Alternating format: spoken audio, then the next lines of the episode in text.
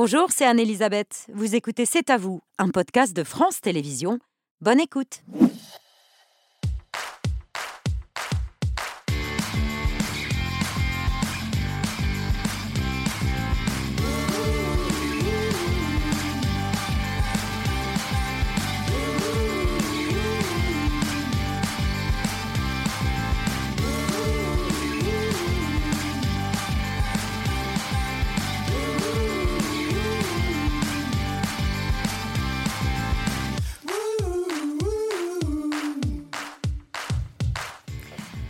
Bonsoir, très heureuse de vous retrouver. C'est à vous, est en direct jusqu'à 20h55 avec toute l'équipe. Salut à tous les six. Bonsoir, Babette. Bonsoir Babette.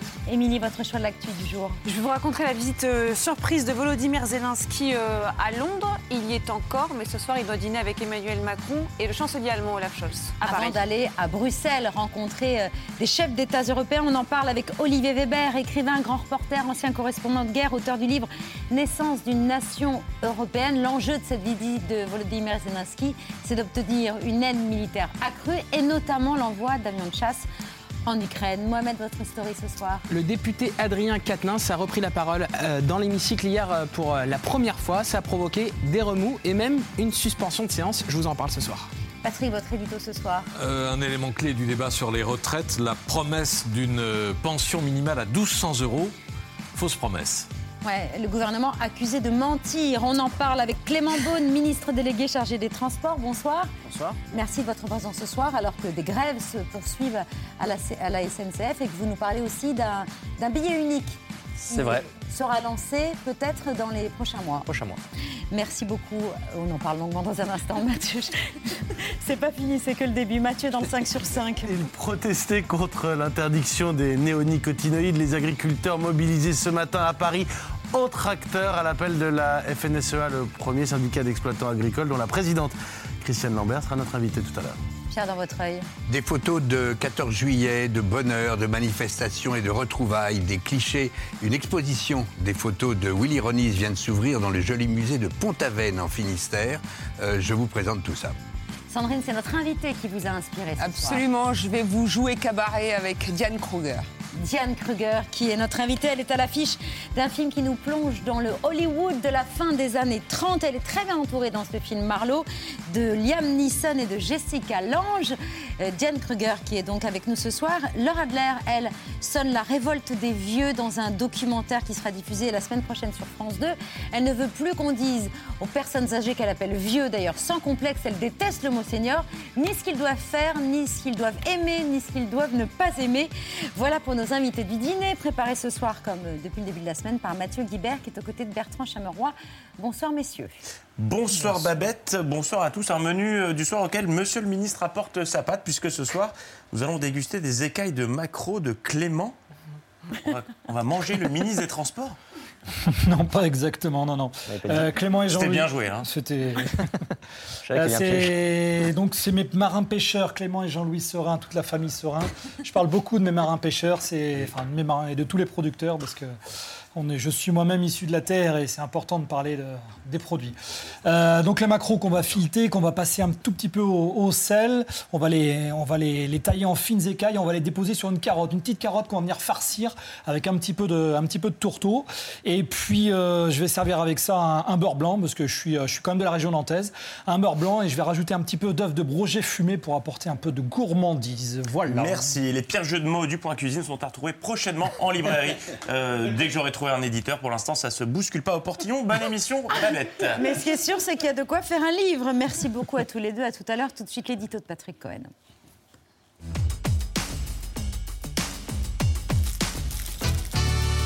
Dans le débat sur la réforme des retraites, le gouvernement est accusé de mensonge sur sa promesse de pension minimale à 1200 euros. Qu'en est-il réellement? Alors comme c'est très compliqué, je vais commencer par la conclusion. Non, le projet du gouvernement ne prévoit pas de pension minimale, pas de retraite planchée à 1200 euros, pas non plus de revalorisation générale de 100 euros. Et pour les retraités actuels qui ont une carrière complète et des petites pensions, la hausse serait en moyenne de 56 euros par mois, comme c'est écrit dans l'étude d'impact de la réforme et comme nous l'avions souligné ici même dès le 23 janvier. C'est pas du tout comme ça que le gouvernement présente les choses. Oui, le gouvernement qui a certes un peu évolué, enfin sa communication, mais qui est resté fixé sur les, les mêmes faux repères.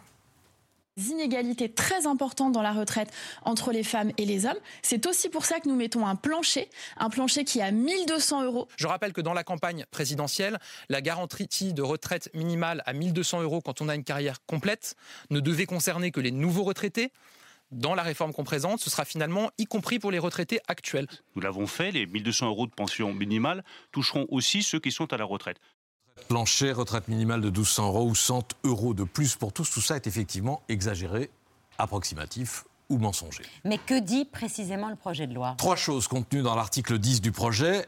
Un, le minimum contributif, appelé aussi MICO et qui fonctionne comme un, un, filet de sécurité pour les plus petites retraites, sera dorénavant indexé sur le SMIC et non plus sur l'inflation, ce qui le fera augmenter plus vite en vue d'atteindre l'objectif de 85% du SMIC net, soit 1200 euros mensuels. Le projet parle bien d'objectif ou de cible. Deux, en guise de rattrapage, ce MICO sera relevé de 100 euros par mois à partir du 1er septembre pour les futurs retraités, ce qui ne veut pas dire 100 euros par mois pour tous, je vais y revenir. Et trois, la mesure sera étendue aux actuels retraités qui peuvent y prétendre. Justement, qui peut y prétendre? Quel type de retraités Alors, ce sont les bénéficiaires du MICO, c'est-à-dire d'abord les, les, travailleurs à, à, temps partiel et ceux qui sont restés toute leur vie euh, en bas de l'échelle, pas forcément au SMIC, il est d'ailleurs euh, très rare de finir sa carrière au, au, salaire minimum, mais pas trop au-dessus du SMIC, sinon on sort du cadre. C'est là qu'il faut entrer mmh. dans la mécanique compliquée du MICO qui explique le, le, malentendu, avec un MICO de base, un MICO majoré, des critères différents,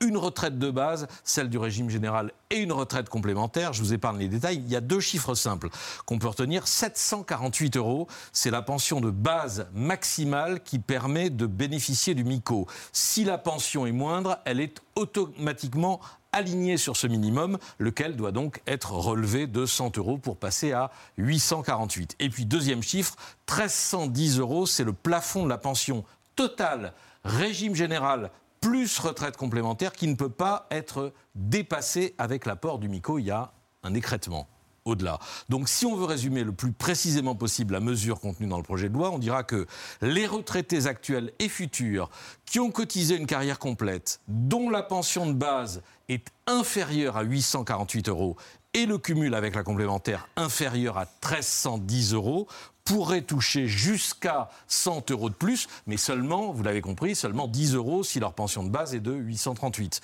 Et pour ceux qui ont travaillé moins longtemps, à temps partiel ou de façon hachée, pour une pension du même ordre, la hausse sera calculée au prorata des trimestres cotisés, donc par hypothèse entre 1 et 100 euros. Ça touchera combien de personnes? Alors pour les 100 euros de hausse tout rond, on ne sait pas, euh, pas plus que le nombre de ceux qui verront leur pension portée réellement à 1200 euros.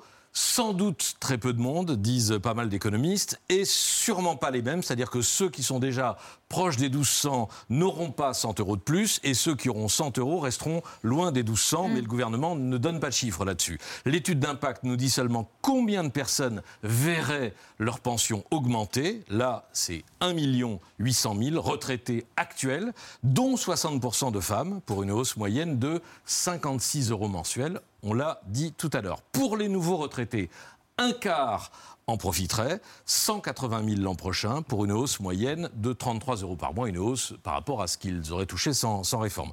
Hausse plus marquée, euh, là aussi, pour les femmes que pour les hommes, parce que la mesure profite surtout à ceux, à celles qui ont travaillé à temps partiel et qui ont eu des carrières fragmentées avec des périodes de chômage et des trimestres validés mais non cotisés. C'est le profil de la majorité des bénéficiaires du MICO et donc de cette revalorisation programmée, revalorisation réelle mais modeste, et donc pas à 100 euros de plus pour aller à 1200 pour tous. Alors pourquoi Clément Baud, cette euh, approximation dans le meilleur des cas, ce mensonge dans le pire des cas? Non, pardon, vous avez raison d'être précis, mais je ne peux pas laisser parler de mensonge. J'ai regardé d'ailleurs exactement les termes qu'avait utilisé le ministre du Travail devant le Parlement quand il a présenté en détail plusieurs heures le projet de loi il y a quelques jours. On a tous entendu le terme de retraite plancher, de retraite minimale à 1200 oui. euros. Ce qui a été on dit d'ailleurs, d'ailleurs on l'a entendu dans un certain d'intervention, c'est une retraite complète au SMIC. Une carrière complète au SMIC donne lieu à une retraite. Pardon, c'est des mots qui sont écrits et qui ont été utilisés par certains ministres, y compris. Ça veut dire qu'aujourd'hui, quand vous avez fait toute votre vie en moyenne au SMIC, mmh une carrière complète, ça, ça a été dit et redit. Vous n'avez pas du tout ce niveau-là, vous avez environ effectivement une centaine d'euros en dessous de ce niveau. Et on revalorisera beaucoup de pensions, et pour quelqu'un qui a fait sa carrière au SMIC, une carrière complète, c'est bien 1200 Ce euros. qui, ce qui n'existe pratiquement pas. Pardon, mais Ce aujourd'hui, qui vous- n'existe pratiquement pas. C'est-à-dire que l'ancienneté euh, vous fait sortir du SMIC euh, pour la quasi-totalité des ce qui salariés. est très clair, c'est qu'aujourd'hui, quelqu'un qui a fait toute sa carrière en moyenne au SMIC, mais qui a une, une carrière complète, toutes ses années de cotisation, Mm. 42 ou 43 ans, aujourd'hui est environ à 1100 euros. Demain, il sera bien à 1200 euros. C'est une garantie qu'on donne à beaucoup de travailleurs qui euh, ont eu des rémunérations modestes, le SMIC, toute leur vie, qu'on fait tout ce qu'il faut pour avoir une pension et qui néanmoins aujourd'hui n'ont pas une pension qu'on juge Mais décente. ça concernera très peu de monde, la Non, ça con- alors la revalorisation, ça a été dit, vous l'avez pris d'ailleurs, je crois, dans l'étude d'impact, euh, c'est une personne sur quatre qui va arriver en retraite. Moi, j'ai suivi un certain nombre de réformes de retraite, peut-être moins que certains d'entre vous, mais ça fait 20 ans qu'on évoque à chaque fois le fait qu'il y aura une forme de plancher pour les gens qui ont cotisé toute leur vie.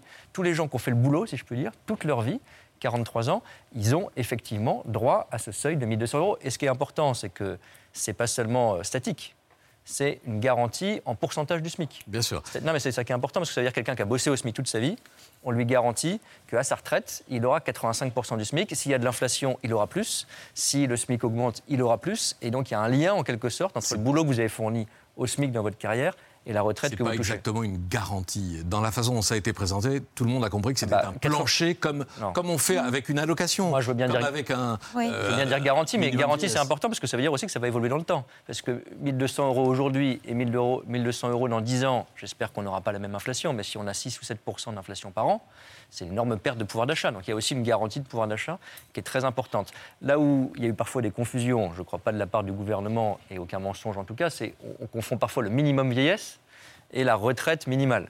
La retraite minimale, c'est vous avez bossé, vous avez fait une carrière, vous avez une retraite. Pas très loin du MICO d'ailleurs. hein. Oui, et puis vous avez des gens de qui, 1000 euros. parce qu'ils ont eu, euh, ils n'ont pas pu travailler, ils n'ont pas travaillé pour X raisons, ils ont une carrière très incomplète, ils ont une allocation de solidarité, un peu comme un RSA pour la retraite, qui là est nettement plus basse, Non, mais, mais- c'est un autre sujet. Déjà que la réforme est rejetée massivement sur son principe, si en plus les Français ont le sentiment qu'à défaut de leur mentir, on ne leur Non. explique pas dans le détail la complexité de ces mesures, euh, ça, va être, ça va devenir compliqué de convaincre, euh, Clément Mais pardon, les choses que vous avez dites sur le fait qu'il y a un retraité sur quatre qui va avoir une revalorisation importante, que quelqu'un qui a fait en gros sa carrière au SMIC va avoir ce 1200 euros qui va évoluer dans le temps, être protégé contre l'inflation, évoluer comme le SMIC, c'est une avancée très importante. On peut toujours discuter d'aller plus loin et de faire plus loin. Je ne crois pas qu'il y ait eu ni c'est- ni explication qui soit mensongère. c'est une Pardon, avancée incontestable, mais qui ne peut pas être résumée par la formule pension minimale à Hmm. 1200 euros. Voilà, c'est tout. Et qui Alors, peut prêter largement à confusion. Quoi. Il y a pas, tout le monde n'a pas une pension à 1200 euros, ça c'est clair. Quelqu'un qui a fait, et on est 100 euros en dessous, c'est 10% en dessous aujourd'hui. Quelqu'un qui a fait toute sa vie au SMIC, ce qui n'est pas énorme, qui a, fait- qui a eu ses 43 annuités, aujourd'hui, il est à peine à plus de 1000 euros. Non, il sera à c'est 1200 difficile euros et ça évoluera dans le temps. La complexité de cette retraite. Vous euh, dites vous-même, il y a beaucoup de paramètres. slogans. Mais- Et c'est peut-être ça qui est reproché Oui, alors vous voyez, je vois dans ceux qui sont dans l'opposition et dans la radicalité même, y compris dans l'hémicycle, euh, là c'est la fête du slogan, si je puis dire, et la fête de la caricature. Mm. Je crois qu'on a essayé, honnêtement, on nous le reproche même parfois, trop compliqué. Euh, Quand vous avez des explications plus résumées, là vous avez pris des extraits très courts de matinale, quand même quand Olivier Dussopt a pris des heures pour expliquer devant le Parlement, j'entends que tout le monde ne regarde pas, mais j'ai regardé parce que c'est ça qui me semble important dans une démocratie, qu'il a présenté devant les oppositions. Le détail de la réforme, il a été extrêmement précis et extrêmement clair sur ce que vous venez d'évoquer. Néanmoins, je le redis, c'est une avancée majeure. Et l'idée, quelle est l'idée derrière?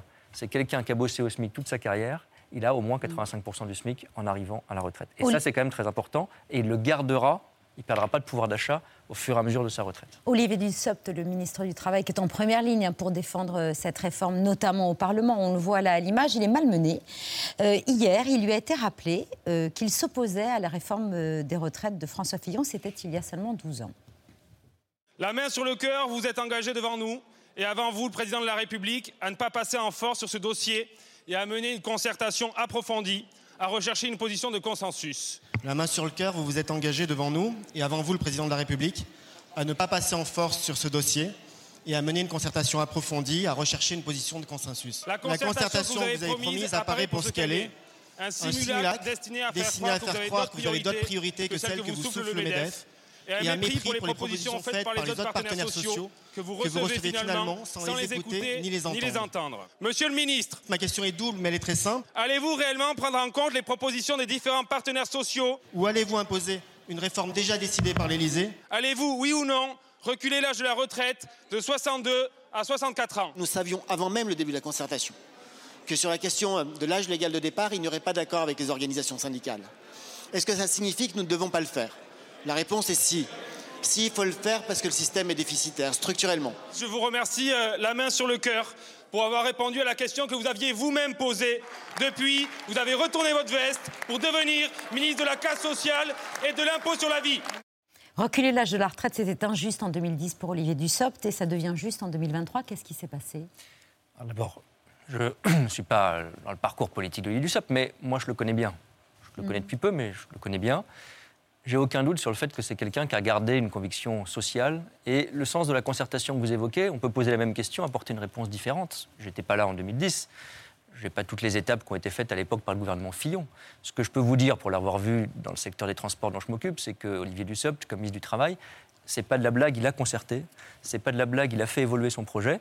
Alors maintenant, la raison de fond pour laquelle, comme ministre du Travail, il porte un décalage de l'âge légal, c'est parce que, c'est la raison qu'on explique, je crois de la manière la plus honnête et précise possible, c'est qu'il y a un déficit du régime de retraite qui n'est pas non plus de la blague et qui est contesté, je crois, maintenant par personne. Ce déficit, il arrive de manière importante dès 2027. Et la réponse qu'on y apporte, et je crois qu'Olivier Dussopt la porte et la défend, c'est de savoir si on fait dette, impôt ou travail supplémentaire. C'est un vrai débat. hein. Ça peut même être une combinaison de tout ça. Le choix qui a été fait, c'est le travail. Plus de travail collectivement. Mais, et c'est aussi pour ça, moi je l'assume, peut-être que j'ai un trop grand sens de la nuance, ça me perdra, mais que cette réforme, elle est parfois compliquée, parce qu'on rajoute un certain nombre de paramètres. Par exemple, qu'on a eu le débat sur la question des femmes, où il y a eu aussi beaucoup, dans les oppositions, de mensonges, de caricatures, et là, de très franches contre-vérités. Bon. Pourquoi c'est aussi compliqué à lire? Parce qu'on rajoute des paramètres du type, quand vous avez été un aidant, pour une personne âgée dans votre famille, parce que vous avez un enfant en difficulté, quand vous avez pris un congé parental. Maintenant, c'est pris en compte. C'est plus compliqué que si vous avez un truc bête et méchant où vous décalez l'âge, point barre. C'est pas ce qu'on fait. Il y a un décalage de l'âge, il est assumé, et un travail collectivement plus important, mais avec, je crois, une répartition des efforts qui est très importante. L'étude d'impact dont Patrick Cohen, je vois, est friand, elle montre bien, par exemple, que quand vous avez un décalage de deux ans de l'âge légal, pour une bonne partie des Français, ça sera moins. En moyenne, ça sera six mois de décalage effectif de l'âge. Et pour les 20% Ça de personnes... Ça dépend des générations. Oui, mais pour les 20, ça, c'est la moyenne. Et pour les 20% de Pas à terme, à terme, ce sera plus. bah, pour les 20% qui ont les plus petites pensions, à terme, ça sera 6 mois de déca- euh, 3 mois de décalage. Pardon. 3 mois de décalage. Donc, vous voyez, ce que je veux dire par là, c'est qu'il y a des paramètres qui font que les efforts sont différenciés selon que vous avez été une femme avec des enfants, euh, une personne qui a eu une carrière hachée, comme on dit, avec des accidents de la vie ou des interruptions. On a beaucoup plus différencié que dans la réforme précédente. Crois que c'est injuste de comparer une réforme, peut-être qu'Olivier Dussopt a évolué, mais qui était celle de Éric Woerth et de l'époque, et celle d'aujourd'hui. Je crois qu'elle est, honnêtement, plus juste dans le sens où elle prend beaucoup plus en compte les situations individuelles. Le débat est électrique à l'Assemblée nationale, les appels à manifester se multiplient, une nouvelle journée de mobilisation et de grève jeudi prochain, le Oui. 16 février, ça a été annoncé cet après-midi, ce sera la cinquième. Et c'est dans ce contexte que le groupe Total Energy a annoncé ce matin un bénéfice net annuel de 19 milliards d'euros en 2022, le meilleur de son histoire, l'un des plus gros jamais réalisés par une entreprise française.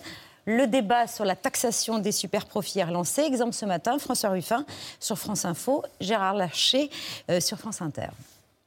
Ça fait trois ans où on demande aux Français de se rationner pendant qu'on a Petra- Total et compagnie qui se gavent. Et Bruno Le Maire, est-ce qu'il bouge le petit bout doigt? C'est pas le gavage, euh, c'est une entreprise française qui réussit. Simplement, c'est le partage de la valeur. La question qu'il faut se poser, c'est pas le gavage et la dénonciation, c'est une réflexion sur le partage de la valeur. Alors on demande un effort supplémentaire aux salaires français. Est-ce que le débat ne mérite-t-il pas d'être euh, ouvert? Bien sûr, le débat mérite d'exister, mais il ne faut pas tout confondre. D'abord, on parle d'une année quand même très exceptionnelle qui est liée au prix de l'énergie, qui est liée à une situation, je vais revenir, comment ensuite on partage ses profits, mais ce qu'on appelle parfois super profit, c'est pas ça, il faut être honnête, qui va financer euh, chaque année dans les 20, 30, 50 prochaines années un système de retraite. Il faut être clair. Bon, en revanche, il y a une situation exceptionnelle, on verra si ça dure cette année, où une entreprise d'énergie, c'est pas seulement Total, c'est pas seulement en France, hein, on fait des profits importants. Vous auriez pu diffuser un autre extrait qui date du mois de septembre, qui était, je crois, une conférence de presse du président de la République euh, avec son homologue allemand, qui disait on va taxer au niveau européen les super profits, on va faire simple, des entreprises énergétiques. On l'a fait, vous connaissez mon attachement à faire des choses au niveau européen parce que c'est plus cohérent sur le plan économique et fiscal. On l'a fait.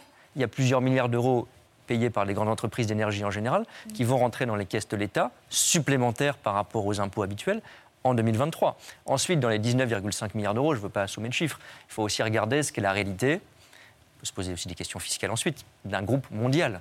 Total, il réalise aujourd'hui, je crois, 2% de ce résultat en France. 2%. Parce que son activité pétrolière, énergétique, elle est très largement en dehors de France. Les impôts qu'il paye, ils sont majoritairement et légalement en dehors de France. Ce n'est pas de l'optimisation fiscale, c'est lié à l'activité que fait le groupe, comme d'autres multinationales, à l'étranger. Qu'est-ce qu'on fait à faire ça, ça? Un, on prend une mesure exceptionnelle. On l'a prise dans la loi de finances pour 2023 pour les superprofits énergétiques, et c'est une mesure française et européenne. Ensuite, on fait en sorte, je ne pense pas que ce soit le cas en l'occurrence, mais de vérifier que quand on est un groupe mondial, on paye bien des impôts partout. Et c'est ce qu'on a appelé l'imposition minimale, parce qu'il y a des entreprises, je ne parle pas de Total en l'occurrence, mais qui euh, savent très bien avoir des stratégies pour payer moins cher ailleurs quand elles font des résultats un peu partout dans le monde. On a fait ça aussi au niveau européen, c'est l'imposition minimale. Et puis ensuite, avoir euh, en regard, si je puis dire, euh, la réforme des retraites et la question de la taxation de l'impôt sur les sociétés, encore une fois, ce n'est pas la même projection dans le temps, c'est pas la même durée, c'est pas du tout les mêmes sujets. Mais qu'on ait un débat sur la juste contribution, je crois que c'est important, mais on l'a fait cette année. C'est très important de le dire aussi.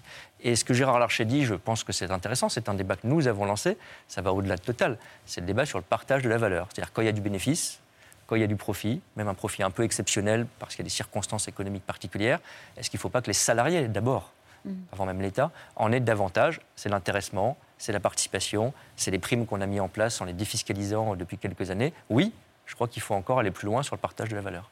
Il y a quand même un autre secteur qui se porte bien, c'est celui des sociétés d'autoroutes. Résultat net euh, du secteur qui a fait un bond de 47% en 2021, près de 4 milliards d'euros de bénéfices. Malgré ces résultats, et alors que tout, augmente pour les particuliers, les tarifs des péages, eux aussi, ont augmenté, et pas qu'un peu, plus 4,75% au 1er février. C'est inédit, cette hausse. L'an dernier, euh, c'était déjà du jamais vu depuis 10 ans, avec une hausse de 2%. Est-ce qu'il ne fallait pas euh, taxer les profits faits par ces sociétés d'autoroutes ou simplement essayer d'empêcher cette hausse exceptionnellement alors deux choses. D'abord, moi je pense qu'il faut avoir un système fiscal qui ne va pas non plus faire des espèces de yo-yo chaque année. On ne va pas fixer le taux d'imposition des sociétés, autoroutes, énergie ou autres, en fonction des résultats qu'elles publient chaque année. Sinon on ne va pas s'en sortir. On fixe un taux qu'on estime juste. En France, je rappelle que même si on l'a un peu baissé pour des raisons d'attractivité, on a encore un impôt sur les sociétés qui est un des plus élevés d'Europe. Donc on n'est pas dans un pays euh, qui oublie la fiscalité, il hein, faut quand même être lucide. Et puis ensuite, il y a des situations là aussi un peu particulières. Moi, j'ai assumé, quand je suis arrivé comme ministre des Transports, de dire, on parlait de 7-8% d'augmentation des péages à cause de l'inflation, qu'on n'atteigne pas ces niveaux. Et on a moins que l'inflation. On est en dessous de l'inflation, c'est quand même important. énorme euh, oui, c'est quand même très élevé. Je rappelle, je vais jusqu'au bout de ce qu'on a fait aussi, parce que j'ai négocié de longues semaines avec les sociétés autoroutes. Pour un véhicule électrique, écologique, on est à zéro. On est même à une légère baisse des tarifs. Et pour les gens qui prennent la voiture pour aller au boulot tous les jours, qui sont abonnés en gros, au péage, on a aussi fait en sorte qu'ils aient beaucoup moins d'augmentation, voire pas d'augmentation avec des réductions spécifiques. Ensuite, la question, c'est qu'est-ce qu'ils font de leur profit Et une société d'autoroute, c'est quoi le modèle? Au départ, les sociétés d'autoroute, elles avaient de l'argent parce qu'elles investissaient dans le réseau d'autoroute. C'était la route finance la route. Aujourd'hui, avec la transition écologique, il faut inventer un autre modèle où la route finance le ferroviaire, finance euh, des bornes électriques. Elles vont installer des bornes eh électriques Oui, ben exactement. On va renforcer. Euh, très en retard là-dessus. Un, on peut, un, on leur a demandé, j'ai négocié ça aussi ces dernières semaines, plus d'investissements. Toutes les autoroutes, toutes les aires d'autoroute seront équipées en bornes électriques d'ici le printemps en France. Toutes les aires d'autoroute de France. C'est un investissement qu'elles financent. Les sociétés Charge rapide. Alors en charge rapide ou ultra rapide, il y a les deux. Bon, mais oui, effectivement, ça sera déployé, ça va continuer. Un dernier exemple, je ne vais pas les multiplier, on leur a demandé d'investir dans des parkings de covoiturage pour que vous preniez votre voiture peut-être pour faire un trajet de 30 km, et puis après vous prenez un train, etc. Le covoiturage, ça se développe beaucoup, c'est elles qui financent ces parkings de covoiturage. Ça, c'est à court terme, il faut qu'elles fassent des investissements dans la transition écologique. Elles en ont manifestement les moyens, je ne vais pas pleurer. Hein. Et puis il faut se poser des questions pour les années qui viennent, je n'ai pas de tabou. Est-ce qu'il faut faire de la fiscalité supplémentaire pour qu'elles financent des investissements ferroviaires? Mais pourquoi pas? On va avoir cette discussion parce qu'on va construire une loi euh, ou une programmation des infrastructures de transport d'ici l'été, sous l'autorité d'Elisabeth Borne. C'est une des questions qui se posent. Moi, je suis très ouvert à ça, je n'ai pas de tabou avec ça. Mais je préfère qu'on dise elles ont de l'argent, elles l'utilisent pour les modes de transport propres, la transition écologique, plutôt que d'avoir un débat un peu théorique sur il est de combien le taux d'imposition cette année, puis l'année prochaine, peut-être que ça sera un peu moins, puis on aura un nouveau débat où on n'en parlera plus. Soyons cohérents. Et puis un dernier point, c'est que les concessions autoroutières, c'est des contrats de très long terme qui ont fait qu'elles ont financé justement ces infrastructures depuis les années 60. Ça arrive à échéance au début des années 2030. Moi, je vais lancer dès le printemps, là aussi cette année, un travail pour l'avenir de ces concessions. Est-ce qu'il faut un autre modèle pour pas qu'on ait ces débats euh, sur les péages un peu empoisonnés tous les ans? Est-ce qu'il faut un autre modèle pour financer nos infrastructures? C'est possible aussi. Moi, je veux tout remettre à plat pour les années qui viennent dans les euh, prochaines semaines, prochains mois. Le temps passe euh, Pardon. trop vite. Euh, Deux questions à vous soumettre. Il y a encore eu des perturbations et des grèves aujourd'hui à la SNCF. Euh, il n'y en aura pas samedi pour les départs en vacances. Est-ce que vous demandez important. aux organisations syndicales de ne lancer aucun mouvement jusqu'à la fin des vacances scolaires le 6 mars prochain Et on parle après du billet unique? Alors, d'abord, je n'impose pas et je l'assume parce qu'il y a un droit de grève. Bon. Mais j'ai appelé à la responsabilité, j'ai discuté avec certaines d'entre elles. Les organisations syndicales, je me félicite qu'elles aient eu ce sens des responsabilités pour le 11 février, euh, grand jour de départ en vacances pour la zone B des millions de Français. Il y a encore des week-ends de départ en vacances, 18 février la zone C, puis des week-ends de, de départ et de retour. C'est jusqu'au 6 Donc mars. oui, je pense que ce serait la responsabilité, le respect des usagers du service public, d'éviter, en effet, que les week-ends qui viennent, jusqu'au retour des vacances pour les trois zones, il y ait des grèves ces jours-là. Je pense que ce serait mieux, ça n'empêche pas de se mobiliser d'autres moments ou d'autres façons. En quelques mots, euh, ce que vous voulez lancer pour faciliter la vie des voyageurs, le billet unique que vous lancerez dans les deux ans, qui pourrait euh, permettre de se déplacer dans tous les transports publics. Ce serait comme un pass Navigo. euh, Pour qui- tout. Pour tout. Exactement, tous les transports publics. Moi, je crois, quand on parle transport, on parle souvent autoroute, chemin de fer, etc., les grandes infrastructures. Mais la vie quotidienne des gens, c'est parfois des choses très simples. C'est qu'il n'y a pas d'automate pour acheter le billet, le guichet est fermé, ou on ne comprend rien aux tarifications. Bon. Le billet unique, c'est très simple. Ça sera soit une carte, soit sur le téléphone une appli. Aujourd'hui, c'est beaucoup plus facile à faire avec le numérique, où vous n'aurez pas à vous poser la question que vous êtes une fois, pardon de citer des marques, mais elles sont publiques, sur SNCF Connect pour votre billet de TGV. Si vous êtes parisien, vous aurez un Navigo pour les transports au quotidien. Si vous êtes marseillais, un truc de la RTM, vous aurez un support unique. Ça ne veut pas forcément dire tarif unique, parce qu'une fois vous financez les transports parisiens, une fois vous Mm. financez le TGV, c'est pas pareil.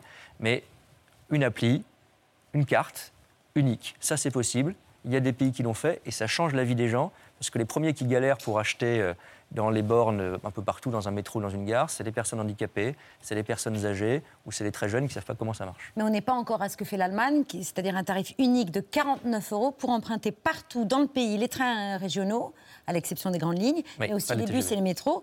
Ça aussi, c'est ce que vous voulez faire en France Alors, En quelques mots? Non, le, le billet unique, c'est pas le tarif unique. Pourquoi? Ouais. Parce qu'en France, on a beaucoup décentralisé et c'est les villes, les régions Et c'est qui. pas l'objectif, ça? Il y en a qui font de la gratuité, il y en a qui font pas de la gratuité, par exemple. Si, je vais vous dire, ma petite idée derrière la tête, c'est que quand vous avez le billet unique, ça va entraîner des transformations énormes parce que les gens, ils vont comparer. Ils vont se dire, mais j'ai pris le TER dans telle région, c'était tant. Puis peut-être qu'ils vont aller voir mamie dans une autre région, puis ça sera tant. Ils se diront, c'est quand même bizarre que je paye plus cher ailleurs. Bon, donc je suis sûr que ça va entraîner des énormes transformations. Mais on commence par le billet unique en se disant, c'est une énorme simplification. Les transports, c'est pas que les rails qu'on pose, les autoroutes qu'on construit ou qu'on construit plus. Euh, c'est aussi euh, de la vie quotidienne, de la simplicité et l'usage. On pense jamais aux petits trucs pratiques dans les transports. Moi, je veux aussi qu'on pense à ça. On a d'autres sujets d'actualité à vous soumettre, euh, notamment dans la story de Mohamed Bouafsi.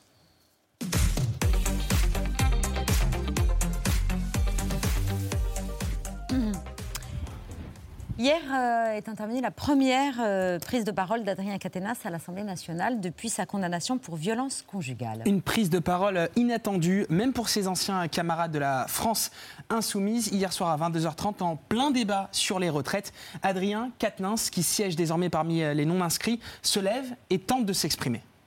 Je vais appeler euh, le, dernier, le dernier amendement de cette série qui est présenté par M. Katnins. Merci, Monsieur le Président.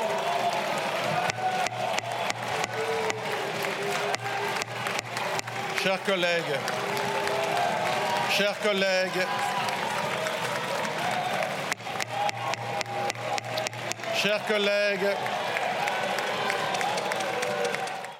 À gauche, cette intervention a scindé les députés en en deux. Il y a ceux qui applaudissent et celles qui partent, comme Sandrine Rousseau, Karine Lebon ou Sandra Rogol, suivies notamment par Aurore Berger, la présidente euh, du groupe Renaissance. Dans la majorité présidentielle, on crie au scandale. Ce qui se passe ce soir ne peut pas être euh, passé sous silence. Nous avons eu euh, pendant deux jours des rappels au règlement. Des députés sont sortis de cet hémicycle parce qu'ils n'ont pas gagné au tirage au sort. Et quand l'un de leurs collègues, qui a été condamné pour avoir frappé son épouse, prend la parole sur un amendement, vous restez stoïque. Pire que ça, vous l'applaudissez. Où on est? C'est scandaleux. Avec euh, Valentin Tibier, nous nous sommes rendus à l'Assemblée nationale aujourd'hui. Signe du malaise au sein du groupe LFI, plusieurs députés ont refusé de nous répondre, mais Raquel Garrido ne s'est pas dérobée. Depuis le début, il y a des insoumis, à commencer par Jean-Luc Mélenchon, qui ont un traitement de l'affaire Katnins, qui est un traitement personnel. C'est-à-dire qu'ils considèrent que c'est un ami et qu'il faut d'abord avoir un traitement amical du sujet. Moi, j'ai une autre euh, conception de la situation. Adrien Quatennens, comme vous le savez, a été radié euh, de mon groupe, donc il ne fait pas partie de mon groupe. Et ce que j'ai vécu, c'est une situation où clairement, c'était quelqu'un qui n'était pas, pas solidaire avec le groupe. Parce qu'on a une grande conversation actuellement dans le pays, c'est sur la réforme des retraites. Et je considère que ce n'est pas fair play de changer la conversation. Le député insoumis François Ruffin est sur la même longueur d'onde que Raquel Garrido, mais en profite aussi pour tacler l'attitude d'Aurore Berger qui a quitté l'hémicycle hier soir. Il y a des critiques que je comprends, je ne comprends pas d'Aurore Berger. Je pense que plutôt que de regarder euh, la paille que l'autre a dans son œil, on doit regarder la poutre qu'on a dans le sien. Et quand on a sur ces bancs Damien Abad, je pense que ça doit rester une question euh, qu'on doit prendre avec modestie dans le cas d'Aurore Berger. Et à notre micro, cet après-midi, Aurore Berger n'a pas non plus retenu ses coups. Il était où François Ruffin hier? Il avait mieux à faire que de venir débattre sur la question des retraites. Il était gêné par la présence d'Adrien Quatennens et donc il préférait ne pas être là. Ça, c'est de la lâcheté en fait. C'est de la lâcheté de ne pas porter des combats. C'est facile de les porter sur des plateaux de télé, mais en fait, c'est dans l'hémicycle que les combats se portent, que ce soit sur la question des droits des femmes ou que ce soit sur la question du travail. C'est dans l'hémicycle que ça se passe quand on est parlementaire. Si un seul député de mon groupe était un jour condamné pour des faits de violence conjugale, de violence intrafamiliale, de violence sexuelle, il n'aurait évidemment plus sa place au sein de mon groupe. Clément Beaune, Adrien Quatennens ne devrait plus siéger à, l'Assemblée, euh, il ne devrait plus s'exprimer comme le suggère euh, Aurore Berger ah, Son expression d'hier, c'était euh, une provocation. Dans un hémicycle qui, en plus, on le sait, pour d'autres raisons, est surchauffé, la France insoumise, ses amis, je ne sais pas qui exactement, ceux qui ont prévu que ce soit lui qui porte un amendement, par ailleurs sur un sujet important qui était les régimes spéciaux de retraite dans mon secteur, franchement, on savait très bien que ce serait une provocation. Donc oui, je pense que c'était une provocation et que les députés de Renaissance en particulier ont bien fait de protester. Après, je pense aussi, Aurore Berger l'a rappelé, qu'il y a la loi et il y a la morale, qui ne sont pas la même chose. Quand on a dans ses rangs un député qui est condamné, c'est ça qui compte, c'est que la justice soit passée et dit le droit, qui est condamné pour quelque chose aussi grave que des violences conjugales. Oui, je crois que cette personne, moi je ne suis pas parlementaire, mais si je l'étais, ne devrait pas siéger dans le même groupe que moi, ou je ne siégerais pas dans le même groupe que cette personne. Ça, c'est très clair. Et je n'applaudirais pas quelqu'un qui a été condamné pour violence conjugale dans une espèce de bravade honteuse. honteuse. Donc ça, je crois qu'il faut être très clair là-dessus. Ensuite, c'est pas au Parlement de définir l'inéligibilité. C'est autre chose. Donc en tant que député, individuellement, après ça le regarde avec sa conscience, il a un droit qui est de franchir le portillon de l'Assemblée nationale et il a un siège qui n'est pas déterminé par nous ou par qui que ce soit d'autre. En revanche, siéger dans un groupe qui est un collectif avec des valeurs, ça, ça a du sens et je vois que les insoumis sont pour le moins ambigus avec cela, puisque certains étaient très contents qu'il y ait ce petit show euh, dont ils savaient très bien qu'il allait euh, électriser les choses, animer les réseaux sociaux, créer du buzz. Ils l'ont fait pour.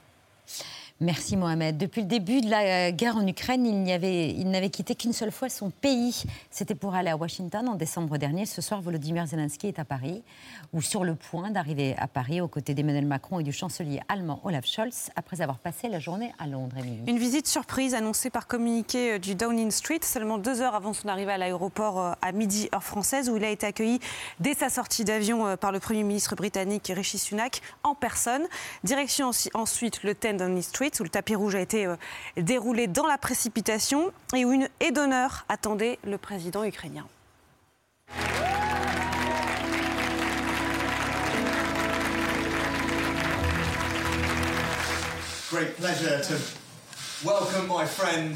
President Zelensky, to the UK. We've had a good chat already. We've got lots to discuss over the course of this day about how we can continue to support Ukraine in their struggle against Russia. Thank you so much, Richard, for inviting me, and uh, for me, great honor to be here in Britain. Accueil sobre par rapport à ce qu'il attendait ensuite à Westminster Hall. Les 650 élus de la Chambre des communes et les 800 lords de la Chambre haute, tous étaient présents pour cette visite historique.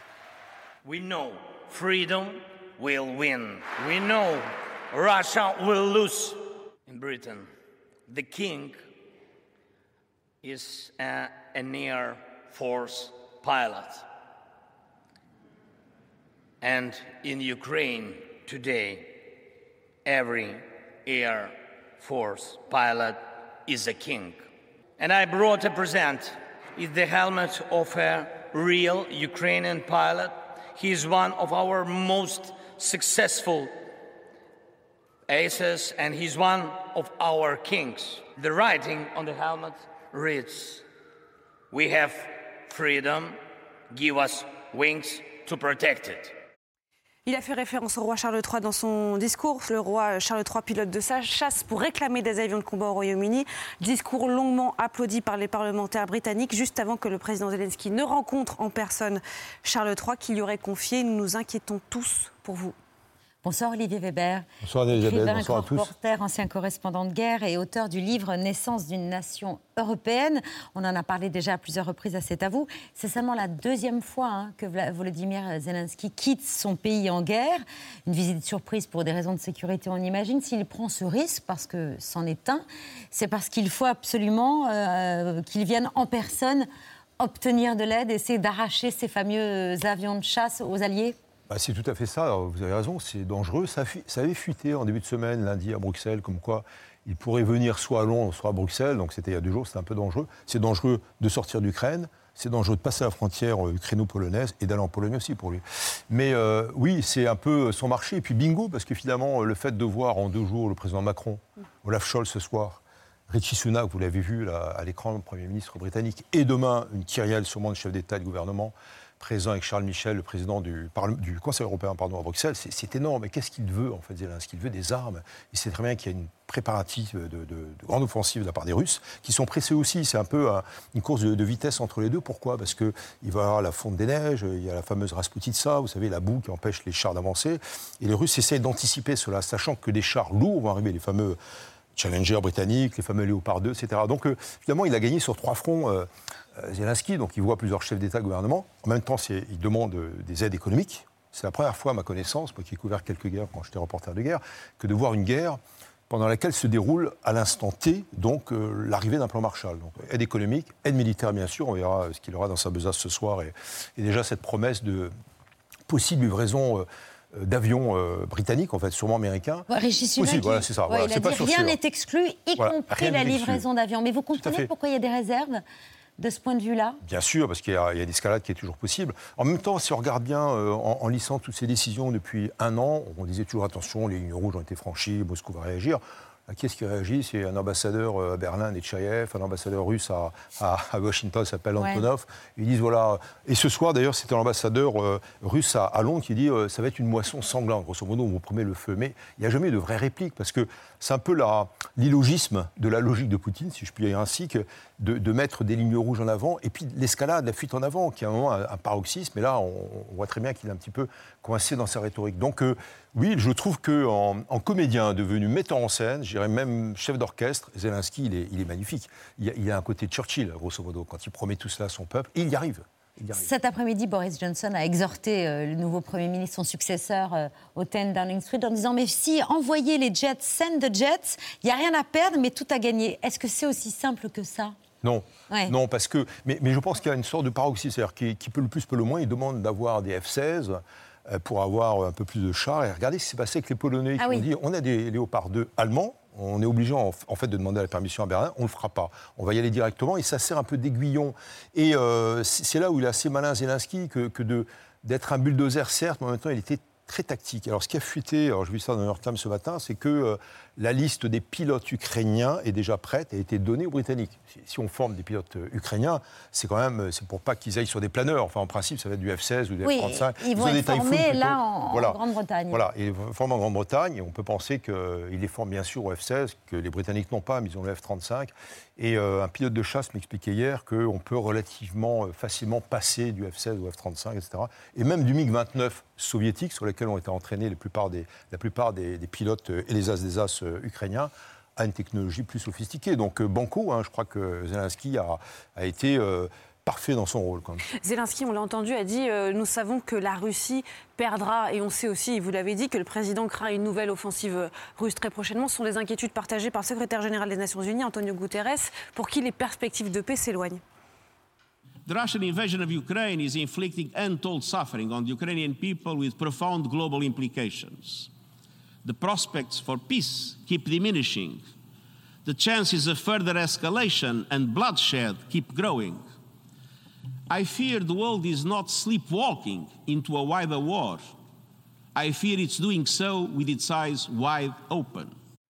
Voilà, alors quand on, annon- on entend les annonces de Londres, celles entendues par Paris, on se dit quand même qu'il y a des risques d'escalade. Alors vous ne tenez pas compte de ce que disent les ambassadeurs russes, mais quand même, on, Bien sûr, bien sûr, on peut penser que le, le secrétaire général de l'ONU, Guterres, prépare aussi la paix. C'est son rôle, en fait, que de parler de négociations entre les mots. hein. Grosso modo, il ne faut pas aller plus loin. Mais les Ukrainiens n'ont pas le choix. Face à ce rouleau compresseur des Russes, avec 300 000 hommes mobilisés, peut-être beaucoup plus qui arrivent, Wagner, euh, la fameuse armée privée, donc, qui, qui- une mercénarisation euh, du conflit de plus en plus flagrant, avec une- un taux de létalité très fort. Quand les Ukrainiens vous racontent qu'ils voient arriver des vagues comme ça de 5-10 combattants de Wagner, ils sont blessés ou morts évidemment, et les blessés sont achevés quelquefois par la vague qui arrive d'après, et la vague qui arrive d'après, c'est 2-3 minutes. Donc euh, les Ukrainiens sont très inquiets. Ils sont inquiets parce que bah, c'est un pays euh, victime, c'est un pays agressé. Ce sont les familles aussi qui subissent euh, toutes ces pertes, euh, les soldats, mais aussi bah, finalement euh, tout le coût euh, de ces destructions, des centrales électriques, des structures énergétiques, etc. Une économie de guerre qui est, euh, qui est assez mise à mal, contrairement à ce qu'on peut penser. Et donc là aussi, euh, je pense que demain, Zelensky va dire à Bruxelles, aidez-nous à développer ce plan, ce plan Marshall, qui est déjà du côté européen de 50 milliards d'euros à peu près. Mais ce n'est pas suffisant, les destructions sont égales à au moins 600 ou 700 milliards d'euros. Et moi qui ai visité longuement, enfin qui ai voyagé longuement en Ukraine, je peux dire que Beaucoup de villes sont, laminées, les villes de la zone de front, mais aussi euh, tout l'arrière. Or, C'est important que l'arrière tienne, parce que c'est ce qui fait le nerf de la guerre, mais aussi le, moral des troupes. Et pour finir, il n'y a, rien de plus important dans une guerre que les forces morales. La détermination joue beaucoup. Là, je pense qu'elle n'est pas ébranlée du côté de- des Ukrainiens que je connais, des soldats en particulier, mais aussi des, gens de la- de la base, on va dire. Et là, je pense que Poutine n'avait pas du tout prévu cela il y a tout juste un an. Et Olaf Scholz sera donc également présent ce soir à la rencontre à l'Elysée. Le chancelier allemand qui a assuré devant le Bundestag l'Ukraine appartient à l'Europe, son avenir est dans l'Union européenne. À la veille du sommet, c'est pas anodin comme déclaration. Vous avez tout à fait raison, c'est pas anodin, d'autant plus que Olaf Scholz était plutôt réticent Bah ces oui. dernières semaines, derniers mois. Il était un peu forcé par les Polonais, je le disais, mais aussi par sa ministre des Affaires étrangères, qui est une écologiste qu'on n'attendait pas trop trop sur le plan du soutien total à l'armement ou à la montée en puissance de l'armement ukrainien. Donc Olaf Scholz lui prépare le terrain pour demain. Mais regardez, c'est- un tapis rouge pour euh, Zelensky entre Paris, euh, Londres dans le désordre et Olaf Scholz euh, qu'il voit ce soir donc au dîner avec Emmanuel Macron puis avant. Euh, on prépare donc cette réunion de demain et donc lui effectivement euh, ça veut dire qu'on va accélérer. Et qu'est-ce qu'il a fait Zelensky il y a quelques jours? Il a fait euh, les nettoyages des écuries d'Ogia- d'Ogias. Il a viré quand même plusieurs, au moins quatre ministres et cinq gouverneurs d'oblast de région qui étaient un peu pris les, les mains dans le pétrin. Il y a Oui, oui. Luzinski, un ministre euh, qui a donc surfacturé euh, des générateurs, 400 000 dollars. Euh, ça fait un peu tâche dans un pays en guerre, donc il, il- il a, il a contribué à cette chasse, euh, cette lutte anti-corruption, et c'est ce qu'attend vraiment Bruxelles pour intégrer en partie, sûrement avec un statut de membre associé ou, ou de membre partiel, mais en tout cas, euh, c'est sur les rails. C'est sur les rails, Clément Bonne Oui, non, sur l'appartenance à l'Union européenne, c'est un- une décision qui avait été prise euh, politiquement sous la présidence française déjà en juin dernier, qui était effectivement une bascule très importante, parce que dans la force morale que vous évoquez, dans la dimension symbolique, on appartient au camp de l'Europe, du projet politique, des démocraties et demain de la paix.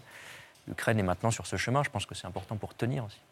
C'est l'heure du 5 sur 5 de Mathieu Béliard. Merci, Olivier Weber.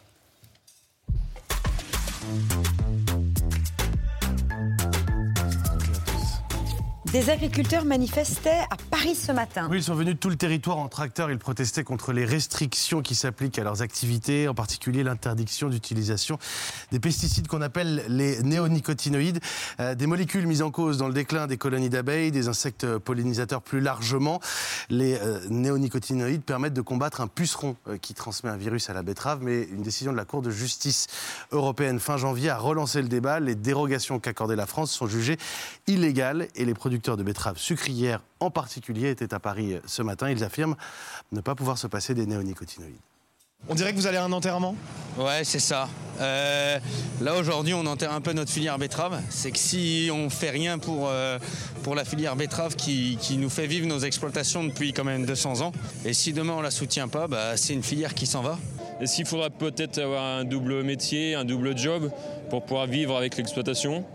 Soit ça, soit se regrouper à plusieurs fermes parce que l'avenir euh, ça va peut-être être un peu plus compliqué. Aujourd'hui, moi je dis, quand l'État nous dit oui, oui, ne vous inquiétez pas, on va vous protéger, on vous garantit que vous n'aurez pas de pertes économiques si vous semez des betteraves cette année, je ne les crois plus.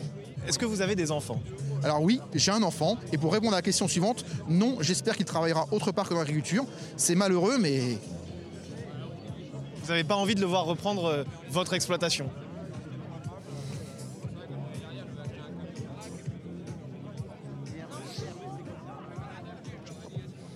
Bonsoir Christiane Lambert, présidente de la FNSEA, le premier syndicat d'exploitants agricoles.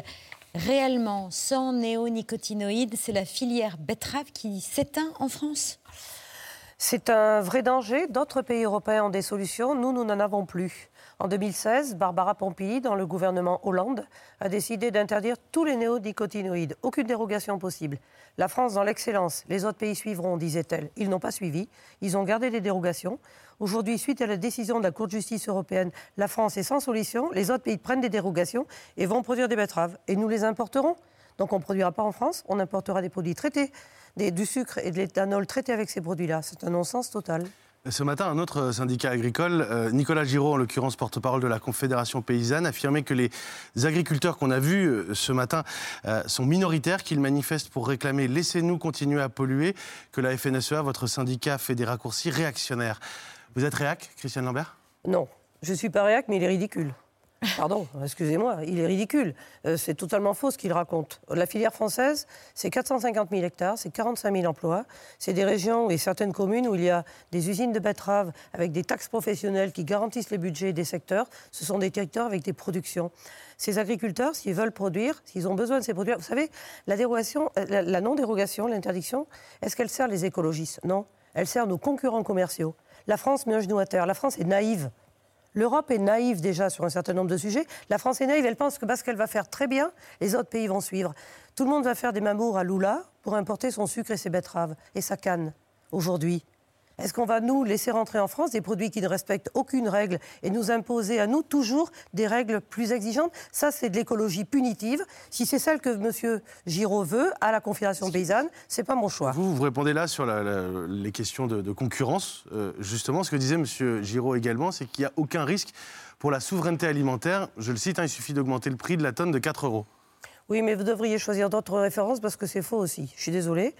Euh, la, France est un grand pays producteur de betteraves. Est-ce que c'est honteux de produire des betteraves et du sucre et d'en exporter? On est tout content d'exporter des parfums, des voitures, du vin, des céréales. C'est pas une maladie honteuse que d'exporter. L'agriculture amène 7 milliards d'euros dans la balance commerciale française, qui en a bien besoin, je crois. Donc pourquoi incriminer l'agriculture de cette façon-là? Et sur la question des, alternatives, parce qu'on on nous a promis d'attendre justement l'arrivée d'alternatives, alors soit d'autres euh, variétés, euh, mais certains arrivent à, à se passer des néonicotinoïdes Alors- aujourd'hui sur le territoire français. Non. Non, non, non. Comment font-ils en- en Ce n'est pas juste. Bah, en bio, euh, il n'y a pas beaucoup de betteraves bio, monsieur. Il faut- Il y a pas de Non, betteraves, euh, Non, c'est trop difficile à conduire. Il y en a pas Il y en Alors, a. ce qu'il faut dire. mais il y en a. Ce qu'il faut dire. Un tout petit peu. Il y en a un tout petit peu, mais ça produit. C'est c'est même pas 5%, c'est 3%. Ce que je veux vous dire, c'est que les néonicotinoïdes, euh, nous les utilisions en enrobage de semences, c'est-à-dire sur la graine, et non pas en traitement aérien. Les Allemands, qui ont le plus de dérogations, bien qu'ils aient un ministre vert, les autres pays qui vont traiter vont traiter en foliaire, c'est-à-dire en aspersion, en pulvérisation aérienne. C'est bien plus problématique. La betterave est une plante qui ne fleurit pas, donc il n'y a pas de danger pour les abeilles. Et donc là, la France se tire une balle dans le pied de façon ridicule. Et nos producteurs sont très inquiets. En plus, il y a même des conséquences sur les soutiens des aides européennes parce qu'ils perdent la possibilité de faire une culture. Il y a des conséquences en cascade qui sont très négatives. Un autre mot qui est plus politique en marge de la euh, manifestation de ce matin, Christiane Lambert euh, et Clément Beaune, d'ailleurs, ça va vous intéresser aussi. Écoutez la, la visite de la présidente du groupe Renaissance à l'Assemblée nationale, Aurore Berger, qui échange avec des agriculteurs. Euh, pas sûr que tout le monde soit sur la même ligne dans la majorité.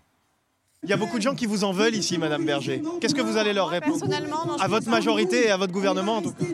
Ben, on va leur répondre que comme on le fait depuis 5 ans, on va continuer à être aux côtés des agriculteurs avec un principe simple, c'est qu'on ne peut pas avoir d'interdiction sans solution. Et donc vous êtes en contradiction avec le ministre de l'Agriculture sur ce sujet qui a dit on ne va pas mentir aux agriculteurs, on ne réintroduira pas une année de plus les néonicotinoïdes, on ne demandera pas de dérogation. Personne ici n'est là pour mentir aux agriculteurs, mais pour dire clairement que notre majorité parlementaire, elle est en soutien des agriculteurs. Ce qu'on demande, c'est juste que euh, le ministre soit assez fort pour aller contre l'Europe.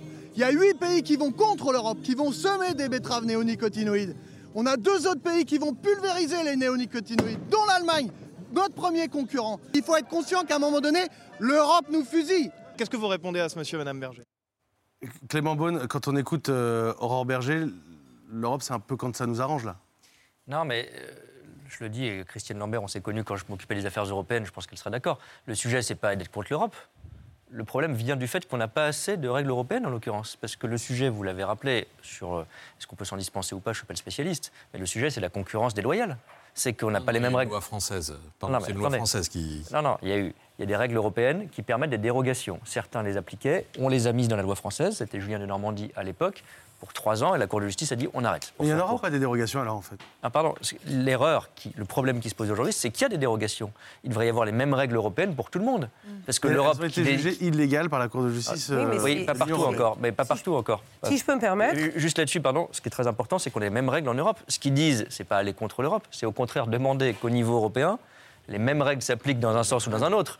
Mais une interdiction en Allemagne. La Cour de justice européenne, elle s'applique à tous les pays. Le problème, c'est qu'il y a une spécificité française avec une interdiction supplémentaire qui a été votée dans la loi française Exactement. du temps de Barbara. soit on n'interdit pas dans un pays, soit on interdit tout au niveau européen.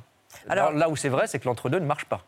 Et donc moi je dis c'est pas moins d'Europe qu'il faut, c'est plus d'Europe là-dessus. Par rapport, pardon, à ce que disait Aurore Berger, est-ce qu'il y aura des dérogations ou non euh, Non, il y aura pas. Il, faut être sérieux. Enfin, moi je veux pas non plus faire de la démago. Euh, mais j'ai des producteurs qui sont venus. Il y avait 2500 agriculteurs, 650 tracteurs. Je peux vous dire que moi j'aime pas mentir aux gens. La réalité c'est que si le ministre a proposé des soutiens et une indemnité pour qu'ils tiennent cette année et qu'ils s'aiment quand même pour alimenter les industries, c'est pour tenir à bout de bras notre filière. Notre problème vient de ce, vote de Barbara Pompili sous le gouvernement Hollande et aussi d'une autre règle que seule la France s'est imposée, la non-régression du droit de l'environnement. Le climat change, les techniques et les technologies changent. La Cour de justice européenne hier a validé que les nouvelles techniques de sélection variétale n'étaient pas des organismes génétiquement modifiés. Les solutions, elles sont dans l'innovation, à la fois de nouveaux produits phyto, disponibles en 2024 seulement, et de, de plantes modifiées euh, de NBT, New Breeding Technology. C'est des ciseaux génétiques sur la betterave. On garde les bons gènes, on, met des gènes résistants et ainsi on peut résister et avoir des betteraves. Merci beaucoup Christiane Lambert, présidente de la FNSEA, d'être venue sur le plateau. Merci Clément Beaune, ministre délégué chargé des Transports. Un billet unique dans les deux ans à venir en France. Olivier Weber, merci d'être venu nous parler de la visite surprise de Volodymyr Zelensky en Angleterre, en Grande-Bretagne et en France. Dans un instant, Diane Kruger, Laure Adler, Le Vu, L'œil de Pierre et les actualités de Bertrand. Et la chronique de Sandrine Saroche qui nous parle de Diane Kruger. Donc en fait, la boucle est bouclée. à tout de suite.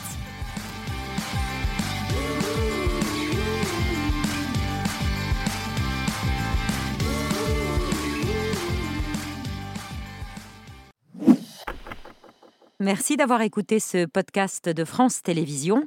Pour ne rien rater de C'est à vous en audio, vous pouvez vous abonner à tous nos podcasts sur votre plateforme d'écoute favorite dans la rubrique C'est à vous et en vidéo, le replay bien sûr, c'est sur France.tv. À très vite.